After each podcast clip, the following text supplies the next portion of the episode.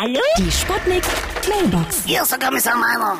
Das Schöne ist, dass ich die Leute zu Corona-Zeiten doppelt abziehen kann, ja? Erst eine Geldstrafe wegen Verstoß gegen das Vermummungsverbot, ja?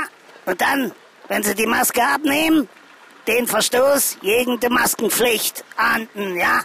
Das steigert die Tageseinnahmen, ja? Ja? Hallo? Geht's jetzt gleich los? Hallöchen, hier sind die drei Masketiere. Unser absolutes Must-Have ist unsere Maskete. Hier, Froschmaske, gib mal Schuss ab, damit die uns auch glauben. Hallöchen, Puppelchen, hier ist Lady Chantal. Bei mir herrscht Maskenpflicht und Mindestabstand beim Geschlechtsverkehr. 1,50 Meter mindestens. Also wenn ihrer zu klein ist, dann wird das nix mit reinstecke Fuchs. Bei mir.